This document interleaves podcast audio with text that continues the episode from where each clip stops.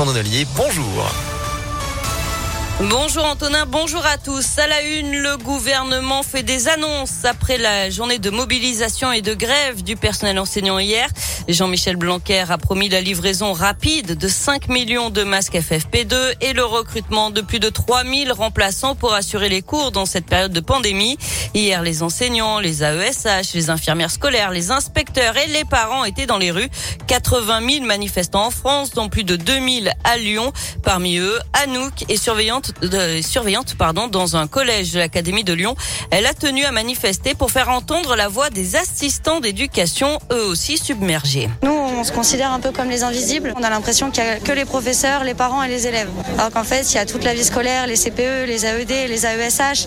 Vous avez tout le personnel d'entretien aussi qui est présent et qui est en première ligne. Ça, on n'en parle jamais en fait. Surtout qu'avec les nouvelles mesures, on se sent encore plus délaissé parce qu'on est toujours les derniers au courant alors qu'on est les premiers à devoir l'appliquer. Ça commence à devenir vraiment compliqué, surtout qu'on est de moins en moins nombreux. Les personnes qui partent euh, en arrêt maladie ou qui sont en burn-out ou qu'on ne peuvent plus, c'est des heures sup que je ferai qui ne seront pas rattrapées, qui ne seront pas payées. Des fois, ça nous arrive de nous faire insulter, ça nous arrive de nous faire menacer. Je peux comprendre que ce soit pas simple de récupérer l'enfant et de le ramener à la maison, mais nous, on n'a pas le choix aussi.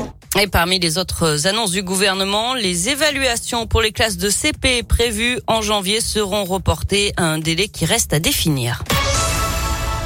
Dans l'actu également, le pass vaccinal, ce ne sera pas pour demain. Le projet de loi n'a toujours pas été définitivement adopté. Pas d'accord hier entre députés et sénateurs en commission mixte paritaire à cause notamment d'un tweet de Bruno Retailleau, le patron des sénateurs LR.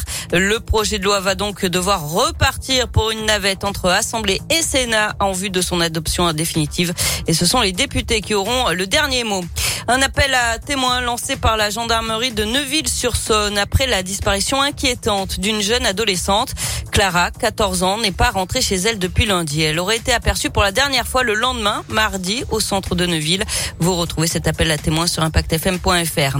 Nouvelle impasse dans l'enquête sur la tuerie de Chevaline. La garde à vue de l'entrepreneur lyonnais interpellé mercredi a été levée hier soir. Aucune charge n'a été retenue contre lui.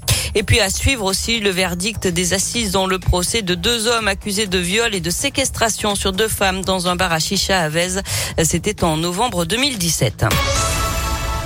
On passe au sport avec du hand et début réussi pour l'équipe de France à l'Euro. Euh, les Bleus ont battu la Croatie hier 27 à 22. Euh, prochain match demain à 18h face à l'Ukraine. En basket de l'Euroleague ce soir, l'Asvel se déplace au CSK Moscou à 18h. Et puis du foot avec la 21e journée de Ligue 1 qui commence ce soir avec Nice qui reçoit Nantes. Saint-Etienne accueillera Lens demain à 17h et puis l'OL ira à 3. Ce sera dimanche à 17h05. Ils vont aller à 3